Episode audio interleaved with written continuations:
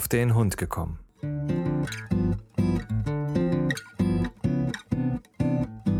Ein Podcast, auch über Hunde.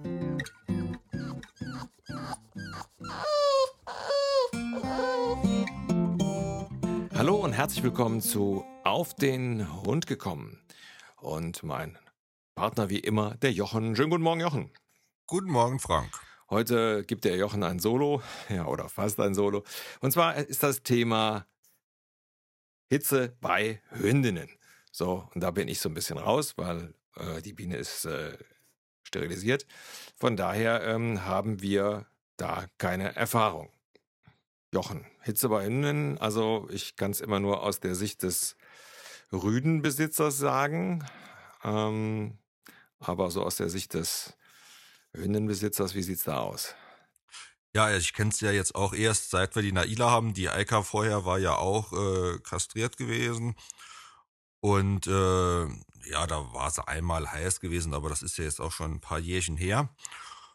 Und ähm, ja, also eigentlich vielleicht mal erst mal sagen, wie sich eigentlich das mit der Hitze äh, so aufbaut. Also es baut sich eigentlich so in, in drei Teile auf. Äh, so der, der erste Teil ähm, da fängt sie dann an, so gut zu riechen. Die Vulva wird dick, sie fängt an zu bluten, äh, ist aber noch nicht äh, fruchtbar. Ähm, im, im, zweiten Teil, also die sogenannte Standhitze, wo sie dann reinkommt, äh, das ist dann auch die gefährliche Zeit für die Hündin, beziehungsweise wenn man halt nicht unbedingt gerade Welpen haben möchte. Äh, da geht die Blutung auch etwas zurück sie riecht immer noch sehr gut und sie lässt sich dann auch, wenn also wenn ein Rüde näher kommt, sie ist dann auch sehr breitwillig und, und, und lässt dann äh, was geschehen. Mhm. Und äh, ja, danach kommt dann noch so dieser Abklang, äh, wo dann die Läufigkeit im Prinzip ausläuft, wo es mit der Bluterei aufhört. Ähm, Wesensveränderungen können noch ein bisschen da sein, aber da können wir vielleicht später noch mal kurz eingehen. Ja, so im Ganzen ist das eigentlich so ein Zeitraum von drei, dreieinhalb, vier Wochen. Kommt immer auf die Hündin an. Es kann bei manchen Hündinnen kann es weniger sein, bei manchen Hündinnen kann es etwas länger sein. Ähm, wie lang es jetzt so bei der Naila war, ich habe da jetzt noch gar nicht so genau äh, aufs Datum geschaut, aber das, so, so die drei, dreieinhalb Wochen, das kommt äh, gut hin. Mhm. Ähm, ja, und wie merke ich es eigentlich bei der Naila, dass sie heiß wird? Also sie hat da ein, eigentlich ein ganz tolles Zeichen. Ähm, und zwar fängt sie irgendwann an, Deckhaare zu verlieren. Also nicht hier die normale Unterwolle, sondern richtig die, die Deckhaare. Äh, da fährt, fährt man ihr äh, übers Feld drüber, dann hat man wirklich ein, ein Büschel Haare in der Hand. Und das ist ein gutes Indiz, äh, dass sie da wieder heiß wird. Mhm ähm, weil sie wird eigentlich regelmäßig heiß und es sollte auch jede Hündin sollte eigentlich regelmäßig heiß werden. Sie wird also wirklich alle viereinhalb Monate kommt sie in die Hitze. Mhm. Und äh, ich habe das also, habe ich auf dem Kalender mal aufgeschrieben, habe das auch können jetzt so nachverfolgen. Äh, sie war jetzt das vierte Mal heiß. Und es waren wirklich immer so diese viereinhalb Monate dazwischen gewesen. Und es hat wirklich jedes Mal auch angefangen, Deckhaare zu verlieren. Mhm. Und ähm, ihre Mutter, äh, das wurde mir bestätigt, ist es eigentlich auch so, dass er plötzlich anfängt, äh, die Haare gehen zu lassen. Und sich da, da merkt man auch, dass im, im Körper der Hündin wirklich viel passiert, auch äh, mit den Hormonen und alles. Ähm, was eine interessante Sache ist. Mhm. Ähm, dann gibt es ja auch oft diese Frage, ja, wenn die Hündin natürlich dann jetzt drei Wochen, dreieinhalb Wochen blutet, äh, wie sollte man damit umgehen, äh, gerade zu Hause? Ähm, ich kann jetzt wiederum nur von uns sprechen. Äh, wir haben im ganzen Haus Laminat liegen, mhm. Äh, keine Teppichböden. Die einzige Teppiche, wo wir also irgendwo liegen haben, ist im, im Badvorleger etc. Und aus dem Grund machen wir eigentlich gar nichts. Also und von Anfang an, sie ist wirklich da sehr reinlich und passt da sehr auf. Und wenn sie dann Bluttropfen verliert, äh, leckt sie den auch dann wieder auf dem Boden auf. Mhm. Ja, ich habe äh. gehört, dass das wohl bei, bei den meisten Hündinnen so ist, dass sie sehr reinlich äh, sind. Ja, sie müssen es halt, also das, das, hat mir die, die Züchterin hat mir das mal erklärt gehabt. Ähm, man soll es dem Hund auch von Anfang an die Möglichkeit lassen, dass er sich selbst reinigt, dass er auch seine Sauerei wegmacht, ähm, weil dann lernt er das auch, dass er reinlich wird. Ähm, es gibt ja auch viele Hundebesitzer, da bekommen die Hündin dann äh, irgendwelche Höschen etc. an und da besteht ja halt keine Möglichkeit, dass die Hündin sich äh, sauber macht, ja. selbst genau selbst sauber hält und da kann sie das auch nicht lernen. Aber wenn sie das dann gelernt hat und das klappt also richtig gut, das Einzige, was dann ist in dieser Zeit, ähm, wo sie also in der Standhitze ist, wo das Blut dünnflüssiger wird, wo es mehr schon ins Wässrige geht, hm. Äh, da haben wir dann des Öfteren mal einige Bluttropfen äh, in der Wohnung verteilt, weil sie das einfach, äh, nicht ich habe so den Eindruck, nicht merkt, genau. Ja. Äh, da drops und äh, ja, das bekommst du dann gar nicht mit. Wenn ich ihr dann zeige und sage, hey, guck mal, hier ist was, äh, macht es weg. Ähm, aber ja, in den dreieinhalb Wochen, das ist dann, ich sag jetzt mal, eine anderthalb Woche, äh, wo es wirklich extrem ist. Ja, da steht halt dann der, der Putzeimer so ein bisschen äh, parat und äh, da wird dann halt einmal am Tag äh, so die Hauptverkehrswege durchgewischt. Ja. Und äh, ist dann auch, also für uns ist es kein Problem. In ihrem Körbchen hat sie in der Zeit äh, extra eine Decke mit einem Leintuch. Äh, weil nachts merkt es halt auch nicht immer so. Das sieht dann halt auch gerne mal nach drei, vier Tagen aus, äh, als hätte man da, äh, wäre dann Unglück passiert. Ja. Aber ist auch nicht schlimm, du kommst in die Waschmaschine und fertig. Das Einzige, was halt für sie schwierig ist, äh, ist, weil sie ja dann, sie darf ja mal ins Bett kommen, mal noch kuscheln morgens und so. Und äh, ja, wenn sie dann halt so dolle blutet, äh, versuchen wir das halt etwas zu vermeiden morgens. Klar. Dass dann halt nicht das ganze Bett äh, auch noch zugesaut ist. Oder in der Zeit ist dann auch so Kleinigkeiten wie, da ist dann Schlafzimmerverbot, weil, äh, wie jetzt zum Beispiel, jetzt ist die mit Sicherheit äh, drüben im Schlafzimmer und liegt mit dem Hintern im Bett. Also in unserem Bett und puft. Und äh, das wollen wir halt in den, während der Hitze dann vermeiden. Mhm. Mhm.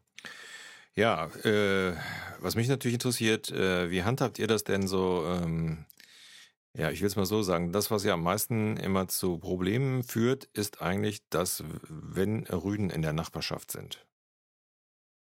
Ähm, ja, also wir haben ja einige Hunde hier in der Nachbarschaft. Äh, mir ist aber nichts bekannt, dass ich, also die Nachbarn haben sich aber noch nicht beschwert, sagen wir mal so, dass da irgendwie, dass es da Probleme gab, dass sie da irgendwie am Rad gedreht haben. Ähm, es kommt natürlich auch immer auf den Rüden an. Äh, ich weiß zum Beispiel von einem Rüden äh, zwei Straßen weiter, äh, der hat schon Hündinnen in einem Ort weiter gerochen scheinbar, wo die heiß waren und der ist dann schon äh, ausgebüxt und ist dann einen Ort weiter gelaufen mhm. und hat dann da versucht, auch bei die Hündinnen da äh, in den Garten zu mhm. gelangen. Ja, ich meine, gut, äh, du hast ja das, äh, das Glück, etwas ländlich zu wohnen. Das heißt also, die, äh, ja, die Abstände sind halt auch ein bisschen größer. In der Stadt wird das natürlich zum Problem, gerade wenn ähm, ja, wenn die Hundeplätze oder die Hundelaufstrecken begrenzt sind, ähm, das heißt also, ähm, wir haben also auch äh, jemand, der mit uns äh, ab und zu geht, äh, auch eine Schäferhündin. Ja, klar, wenn ähm, es dann wieder so weit ist, dann nimmt die natürlich, muss die Zeiten nehmen, wo andere Hunde eben nicht da sind. Na, ne, weil ansonsten kann es natürlich passieren. Und ähm, selbst wenn es am, am Abklingen ist, also man muss das mal äh, auch kann man ruhig so erzählen. Henrik ist ja kastriert und selbst der wird ganz charmant, wenn, äh, wenn also da die Hitze ansteht, beziehungsweise wenn sie auch schon, wenn sie wieder abklingt. Also ähm, immer ganz lustig, dann möchte der die auch gerne bespringen, nicht, obwohl er kastriert ist.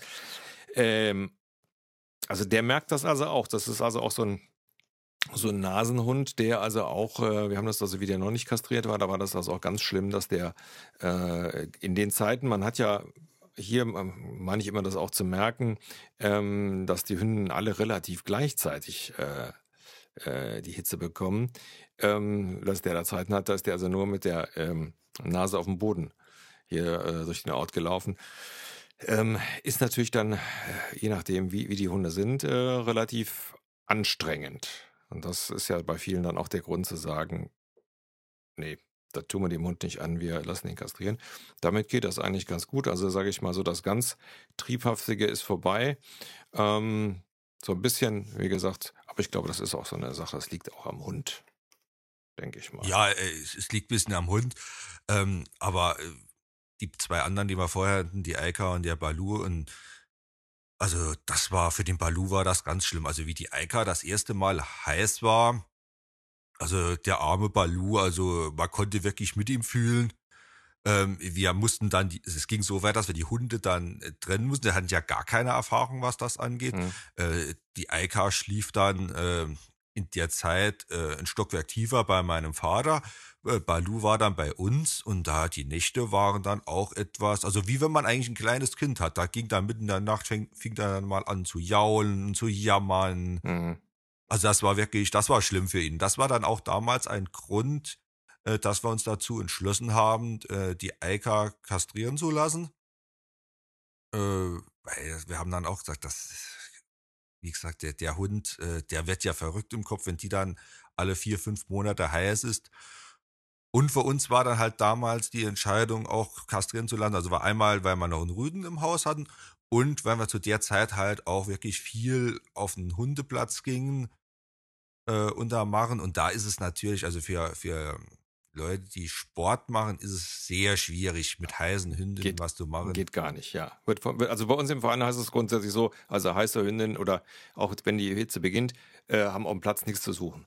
Genau, genau. So war das bei uns. Das heißt, äh, du hast dann mal drei, vier Wochen äh, Platzverbot, in Anführungszeichen. So, jetzt, wenn du dann einen Hund hast, wie jetzt, wenn du jetzt einen Hund hast, der nur einmal im Jahr heiß ist, sage ich mal noch, okay, das ist verkraftbar. Wenn du jetzt aber einen hast wie die Naila, wo alle viereinhalb Monate heiß ist, also sprich dreimal im Jahr, äh, wenn es dumm läuft, und dann jeweils vier Wochen Hundeplatzverbot, Ja, fehlen dir drei Monate. ähm, genau, das sind dann fehlende drei Monate, wo dann weg sind. Äh, dann kommt ja noch dazu, dann machst du da am Anfang von dem Jahr, machst du ja deine Prüfungsplanung so ein bisschen, wo du sagst ja dann und dann und dann. Und jetzt ist es ja nicht hundertprozentig sicher, dass du immer zum gleichen Zeitpunkt, also du weißt ja auch immer nicht genau. Und da kann da dann auch mal passieren, dass dann mal die Hitze in eine Prüfung reinhaut. Dann darfst du zwar bei der Prüfung teilnehmen, musst aber als Letzter laufen und lauter solche Geschichten. Und am Anfang musst du den Hund dann gucken, dass du ihn vom Platz weghältst, dass die Rüden ihre Prüfungen in Ruhe machen können. Ja, ja. Und das, ach, das ist schon schwierig und ist schon mit Stress dann verbunden. Also nicht nur Stress für den Hund, sondern auch für Herrchen und Frauchen. Äh, das ist, äh, ja, das nervt dann schon ein Ja. bisschen, muss man sagen. Ja. Naja, und äh, man muss natürlich auch gucken, Freilauf, sage ich mal, mit Sicherheit nur begrenzt oder nur da, wo man sicher ist, dass nicht gerade irgendwo ein Rüde rumläuft, weil ansonsten hat man ruckzuck ein Problem, beziehungsweise man hat dann wahrscheinlich viele kleine Probleme. Ähm, ja, also wir handhaben es dann auch so. Ähm, ja, die Naila jetzt äh, ja relativ gut hört und wenn ich sehe, wenn wir in den Wald fahren, ähm, und da kann man doch schon eine, eine gute Strecke überblicken. Es kommt keiner, darfst du auch mal so laufen. Ansonsten ist in der dieser Zeit, vor allem in der Standhitze halt äh, Leinenpflicht angesagt Ja, ja, klar. bei, Ma bei Madame. Einfach auch aus dem Grund, klar, ich kann mich nicht davor schützen, dass ein anderer Rüde plötzlich kommt. Ähm, und wenn der dann auf sie drauf will und sie das auch will, äh, ja, dann hast du nebendran auch wenig Chancen, das zu unterbinden. Mhm. Ähm, dementsprechend, was dann für ein Rüde kommt. Aber selbst wenn dann was passieren sollte, kann ich immer ruhig ins Gewissen sagen, mein Hund war an der Leine Mhm. und ähm, ja, Hilft dir aber nicht, weil du hast dann. Nee, es hilft in dem Moment, okay, es gibt ja mittlerweile auch schon äh, Geschichten wie so die, die Pille danach etc. Ja, Ähm, da muss man halt mit dem Tierarzt reden. Aber wenn es halt wirklich zu einem, ich sag mir jetzt mal, Rechtsstreit kommen würde, äh, ganz extrem, weil ja der, wo, das ist ja wie beim Menschen auch, äh, der, wo deckt, muss ja auch, äh, ist ja auch in der Verantwortung. klar. Und äh, da kann es ja trotzdem dann mal um Geld auch gehen. Und dann kann man immer sagen, stopp, mein Hund war an der Leine, der ist nicht zu deinem gelaufen, sondern deiner ist zu meinem. Und ähm, Ob es was bringt, wenn es soweit ist, weiß ich nicht. Ich will es auch nicht ausprobieren. Nee. Ähm, aber äh, ja, wir versuchen, also was wir nicht ändern, was oder was nicht geändert haben, gut, das ist halt der Vorteil bei uns auf dem Land, dass wir irgendwie jetzt die Zeiten, wo wir spazieren gehen oder so ge- geändert haben, weil wir sehen so nicht viele Leute. Und dann muss man wirklich sagen, dass viele Rüden hier bei uns auch kastriert sind. Mhm. Also da kommen ja einige sind ja, also viel Tierheimhunde, äh, die sind ja meistens kastriert. Ja. Äh, und selbst, oder äh, es kommen dann, es sind ältere Hunde, die haben da auch mittlerweile die Lust dran verloren. Also wir hatten da jetzt nicht wirklich irgendwie Probleme, auch vorher mit der Eika, wie sie das erste Mal heißt war, dass da, äh, dass da irgendwie von Rüden gemobbt wurde oder so, oder dass wir plötzlich hier einen Rüden im Garten stehen hatten. Ähm, das hier, das gab es bei uns noch nicht. Äh, Wüsste ich jetzt auch von der Nachbarschaft, äh, wo einige Mädels sind, äh, wüsste ich da jetzt nichts. Mhm. Ja, ich meine, gut, also wenn man da konsequent ist und auch konsequent ähm, äh, das betreibt, dann ist es ja auch in Ordnung. Aber ich habe das hier schon ein paar Mal erlebt, wo, wo wir dann da, wo, wo wir also gehen, wo auch viele Hundebesitzer gehen, wo dann also jemand seine äh, Hündin, also eine heiße Hündin rumlaufen lässt und immer fragt, ist das ein Rüde, ist das ein Rüde? Da packe ich mich an den Kopf. Also das, Ja, nee, das geht gerade. Also ich, äh, da ist auch, wenn da plötzlich jemand entgegenkommt und äh, wird sie auch auf jeden Fall an die Leine dann genommen in dem Fall. Ähm, und nicht nur also jetzt bei Fuß. Äh, und dann wird auch schon auf weitere Entfernung, äh, frage ich dann, wenn ich die Leute nicht kenne, sage ich, dass dann sie heiß ist. ja. Und da kommt entweder als Antwort, nee, ist kein Problem, ist auch eine Hündin oder ist kastriert etc. Äh, da ist also die Kommunikation im, auf, dem, auf dem Dorf halt doch einfacher, äh, wie glaube ich in der Stadt, wo man doch immer des Öfteren mal fremde Leute trifft. Also man kennt ja seine Pappenheimer und da weiß man ja, kennt man ja die Hunde. In der, in der Regel schon. Du hast es vollkommen richtig erkannt. Das sind meistens dann die, die man eben nicht kennt äh, oder die dann äh, Gedanken verloren mit dem Handy rumspielen, anstatt auf ihren Hund aufzupassen. Ähm, äh, das sind dann die Kandidaten, wo, dann, wo man dann immer davon ausgehen kann, da passiert dann eher mal was. Also das ist schon so, dass äh, ich dann bei solchen Leuten auch schon einen Bogen um die mache. Aus dem einfachen Grunde, weil wenn irgendeine Situation kommt, sei es jetzt mit einer, äh, mit einer äh, heißen Hündin oder sonstige Situation, von den Leuten ist auch keine Hilfe zu erwarten, die, weil die meisten noch nicht mal in der Lage sind, ihren Hund abzurufen. Ja, also wie gesagt, ähm, von daher finde ich das auch vollkommen richtig, das so konsequent zu machen, wie du das machst. Ähm, ist auch für die Hündin gut und für die äh, ja, in der Nähe befindlichen Rüden mit Sicherheit auch. Ja, bei uns, also ist da eher so, dass dann äh, mein Nachbar die Straße runter, äh, dass dann, wenn der mich an den Wald sieht und dann eher kommt und sagt, ist deine wieder heiß? Und ich dann sag, ja, ja, ich hab's gemerkt. Meiner wollte nicht spazieren gehen, der wollte nur da vorne schon am ersten Baumstumpf, wollte er stehen bleiben, wo sie das erste Mal hingepinkelt hat und wollte da keinen Millimeter mehr weggehen. Ja, ja, ja. Und das wird da mit Hum- Humor gesehen, weil es weiß jeder, es ist halt so. Ja, ja, klar. Ja, ich sag mal so, da ist vielleicht dann auch äh, immer noch so ein bisschen mehr Kommunikation äh, unter den Leuten, wie, wie jetzt teilweise in den Städten. Natürlich klar. Also es gibt immer noch äh, auch Hundegebiete hier, wo, man schon miteinander kommuniziert. Finde ich auch dann ganz wichtig und dann funktioniert das also auch. Also wie gesagt, wir mit der Schäferhündin, wo wir immer gehen, auch eine junge Schäferhündin, da, ähm, da weiß ich dann auch. Also wenn das, wenn das so ist, Henry macht ja so nix, er kaspert dann nur um sie rum und gibt dann den Charmanten, ja, schmeißt sich auf den Boden und hüppelt da rum und so. Also ich finde das immer ganz lustig zu sehen. Ähm, aber ähm, man muss es halt wissen und halt miteinander reden. Ja, was auch noch ganz interessant ist, ähm, was wir jetzt so, also extrem hatten wir es doch nicht, äh, aber man merkt es auch ein bisschen bei der Naila, ist, dass nach der Hitze eine Scheinschwangerschaft auftreten könnte Mhm. und kann. Ähm, das heißt, die Hormone sagen der Hündin, du musst doch jetzt, du bist doch jetzt schwanger. Und äh, das kann dann so weit gehen, dass dann zum Beispiel Hündin irgendwelche Kuscheltiere horten, Ich wollte die das, ja, wollte ich, bemuttern. wollte ich gerade sagen, denn, denn ähm, die, die junge Frau, mit der wir immer gehen, mit der Schäferhündin, die sagte auch, also ich glaube, sie ist schweinschwanger, die sammelt jetzt alles, alles Spielzeug Ja. und alles Zeug, alles in ihr Körbchen rein. Ja, also genau das, was du jetzt gerade sagst, das hatte die mir dann auch erzählt. Ja, genau. Also das ist dann auch äh, eigentlich, ähm, ah, ich glaube, eine schlimme Zeit für die Hündin, Ja, äh, weil die da ja auch durch muss und äh, bei der Naila hatten wir das, also jetzt, dass sie da Spielzeug sammelt etc. oder, oder Kuscheltiere vom, von dem Kleinen, äh, das hatten wir noch nicht. Das Einzige, was man dann bei ihr merkt, dass sie sehr, so wenn die Hitze abflacht, sehr schmusig und anhänglich ist. Ja und dass man es eigentlich sich auf den Buckel binden könnte. äh, da, da, da will man nur in, in, die Küche gehen, sich einen Kaffee holen oder auf die Toilette und dann ist sie ist ja sowieso schon oft hinten dran ja. und dann ist es noch mehr. Also sie klebt einem richtig am Hintern. Ja. Und ähm, ja, das, wie gesagt, das dauert dann noch so, nach, also nach der Hitze so eine Woche, zwei und dann flacht das auch wieder alles so langsam bei ihr jetzt ab. Das kann auch von Hündin zu Hündin unterschiedlich sein. Ähm, was er auch während ihrer Hitze hat, was viele Hündinnen haben, ist halt äh, Appetitlosigkeit. Mhm.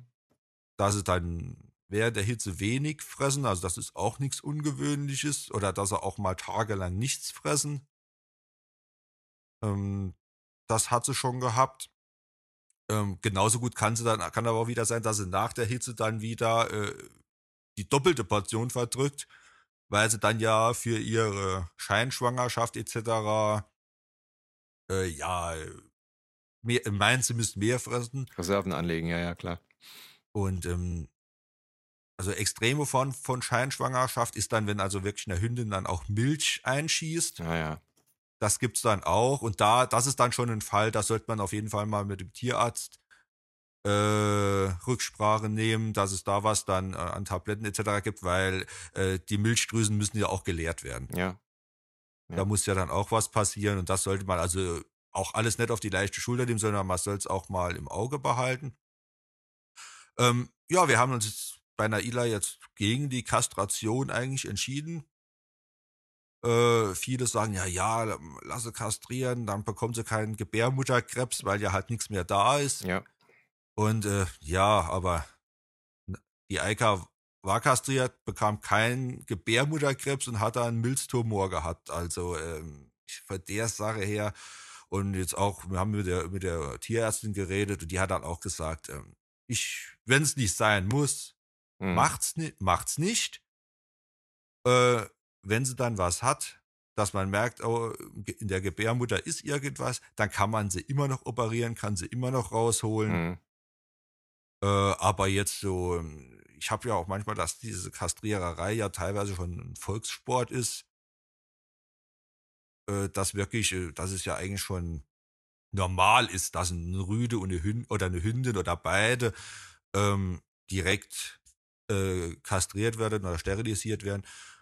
Ähm, also ich persönlich würde es wirklich nur, nur, nur machen, wenn es wirklich äh, notwendig ist, wenn es indiziert ist, wenn man wirklich sagt, okay, ich habe ein Rüde, der leidet sehr drunter, dass andere Hündinnen heil sind.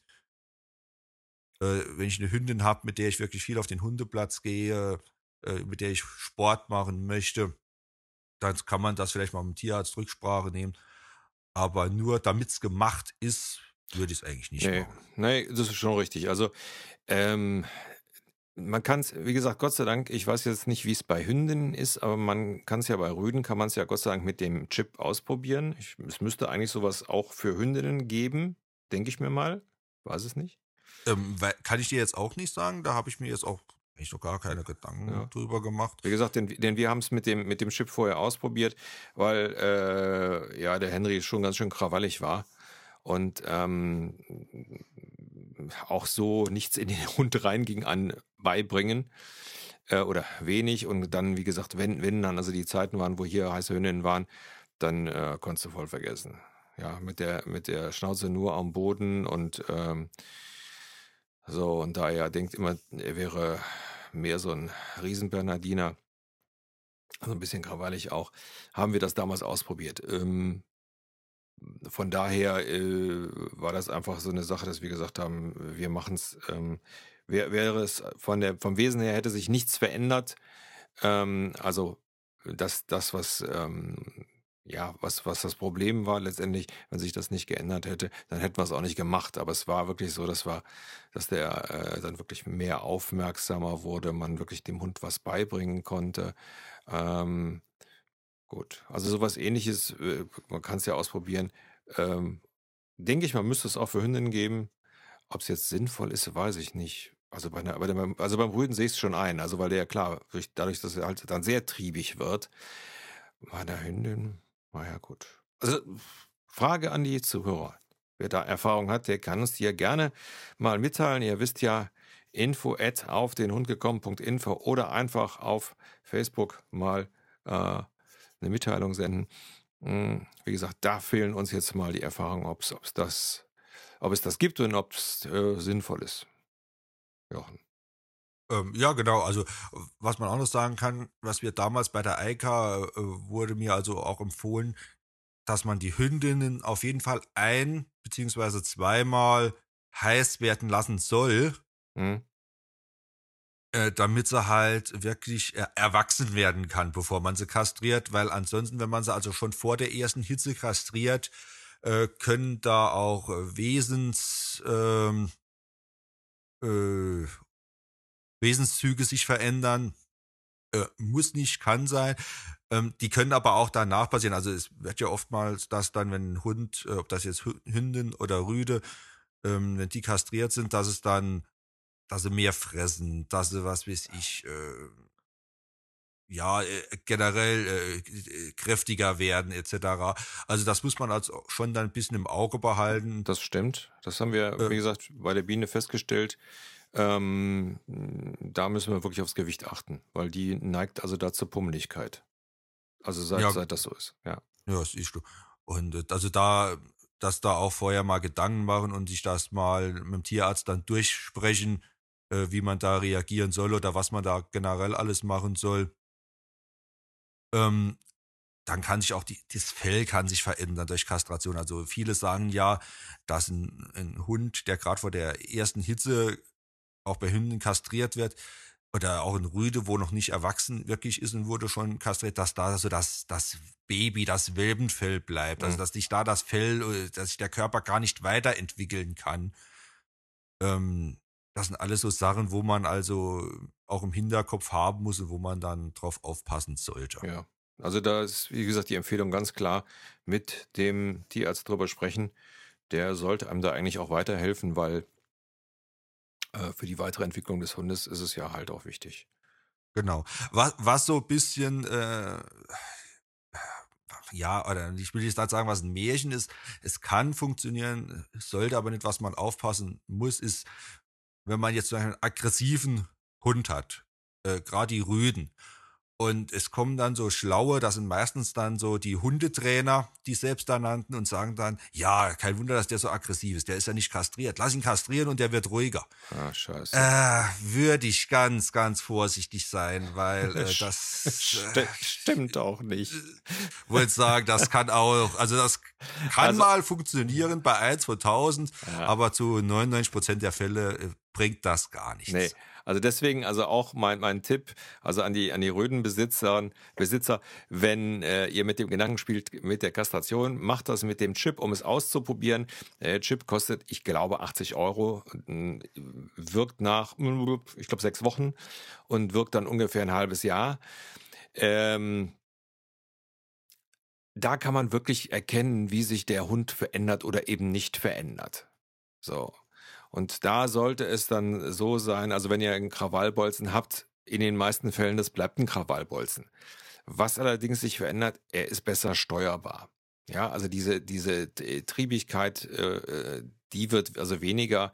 Also ähm, wir haben es damals ja gemacht vor der Begleithundeprüfung, beziehungsweise es war so, dass die Wirkung dieses Chips nachließ, äh, praktisch oder begann nachzulassen, äh, kurz bevor wir die Begleithundeprüfung gelaufen sind.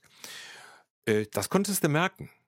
Also das hat, konnte man wirklich merken, ähm, ähm, wo ich also sonst nur einen Befehl äh, geben musste, äh, äh, war das schon immer so, dass das also immer mal wieder hinterfragt wurde, ja. Also das, mhm. wo ich so gesagt habe, ach scheiße, jetzt genau jetzt ist ein dummer Zeitpunkt, wie gesagt, ist ja alles gut gegangen. Aber äh, da konnte man es merken. Also, wo ich so gesagt habe, so ähm, insgesamt ist es äh, in der Handhabung ist es wesentlich äh, besser und wie gesagt, und er ist halt so, so ein kleiner äh, Supermacho, von daher ist es für ihn auch besser gewesen. Ähm, Aber wie gesagt, das bei Rüden kann man es ausprobieren. Ich würde es also auch nicht grundsätzlich, so wie du sagst, äh, diese Empfehlung, ähm, äh, man sieht es ja auch im Fernsehen immer wieder, das heißt, ja, wird der Rüde erstmal kastriert. Ja, wie gesagt, macht das mit dem Chip, dann seht ihr, ob das funktioniert. Wenn ja, dann habt ihr eben nur mal 80 Euro zu viel ausgegeben. Ähm, wie gesagt, wenn man sich ja nichts ändert, dann bleiben die Eier eben dran. Ja, genau. Also, weil, wie gesagt, ich wüsste auch nicht, was da. Ähm, die Rüden sind generell alle hormongesteuert und äh, da ändert auch die Kastration nichts dran. Ähm, die wollen immer irgendwelche Machtspielchen mit anderen Rüden ausprobieren. Ja, es, es wird so ein bisschen, es wird so ein bisschen besser, wenn. Ja. Ja, also klar, aber sobald ein kastrierter, also ein unkastrierter Rüde dabei ist, der will sowieso immer hier der Boss sein. Äh, Wollte sagen. Und auch, ähm, ich sag mal, ich habe es damals beim Baluja gesehen. Selbst wenn man den dann mit zwei, drei Jahren haben wir überlegt, ob wir ihn auch kastrieren sollen, weil er halt wirklich, wenn eine andere Hündin, er war dann auch gleich dabei und hat gesagt, juhu, hallo. Und da äh, war man dann überlegen und aber äh, da hat dann auch äh, eigentlich jeder so ein bisschen abgeraten, weil nicht nur die Tierärzte aus, sondern auch andere Rüdenbesitzer, wo gesagt haben, wenn du jetzt noch kastrieren lässt, es wird wahrscheinlich etwas besser, aber er weiß es trotzdem. Er weiß es ja, wie es riecht. Er kennt es ja. Ja, also da, wie gesagt, ich, ich habe es ja eben auch schon gesagt, das ist beim Henry auch so. Also er, er kennt es schon, ne? So dachte ich, ich weiß was, das ist toll, aber ich weiß nicht genau was. Ja, also, genau. So ungefähr sieht das auch noch immer aus. Obwohl, wie gesagt, also ähm, ja, muss jeder selber entscheiden. Ist auch, glaube ich, hundabhängig. Ähm, gibt Hunde, die verändern sich also gar nicht. Die sind auch vielleicht nicht so triebig. Gibt andere Hunde, die sind extrem triebig. Dann wird es halt etwas besser, aber verschwinden tut es das nicht. Ja, und wie gesagt, bei den Damen, bei den Hündinnen hast du ja eigentlich schon alles gesagt. Ähm, ansonsten irgendwas, was wir vergessen haben, Jochen? An hier fällt mir nichts ein, aber vielleicht hat ja noch jemand von den Hörern eine Anmerkung oder noch eine Frage dazu. Ähm, was ich also jedem mal so nur empfehlen kann, vor allen Dingen, wenn er sich dann, wenn er Teppichboden zu Hause hat, ähm, wird es mit einer Hündin schwierig, die A nicht kastriert ist, die nichts an, äh, die auch kein Höschen etc. anlässt oder so, da wird es kompliziert. Ansonsten soll man die Hündin wirklich eigentlich Hündin sein lassen. Die machen das schon von alleine, die halten sich sauber, äh, das klappt prima. Ja, man muss ihnen da nur etwas helfen am Anfang, muss ihnen das zeigen, was sie machen sollen. Und äh, ja, ansonsten würde ich nur kastrieren, wenn es notwendig ist, wenn es irgendwie indiziert ist, ob das krankheitsbedingt ist oder äh, durch andere Gründe. Ja. Aber aus Spaß an der Freude würde ich nicht kastrieren. Nee. Ja, es gibt ja so Leute, die dann, oh, ich habe einen neuen Hund, das erste, was da gemacht wird, wird kastrieren gelassen. Und äh, ja, finde ich doof. Ähm, Ja, also das ist ja, sich da keine Gedanken drüber zu machen, so aus, Pa- aus Pauschal, äh, äh, da, nee, finde ich auch doof. Nun gut, ich denke mal, das soll es zum Thema Hitze bei Hündinnen gewesen sein. Ja, Jochen, dir wie immer vielen Dank. bitteschön. Ähm, euch allen eine schöne Woche und bis zum nächsten Mal. Tschüss. Tschüss.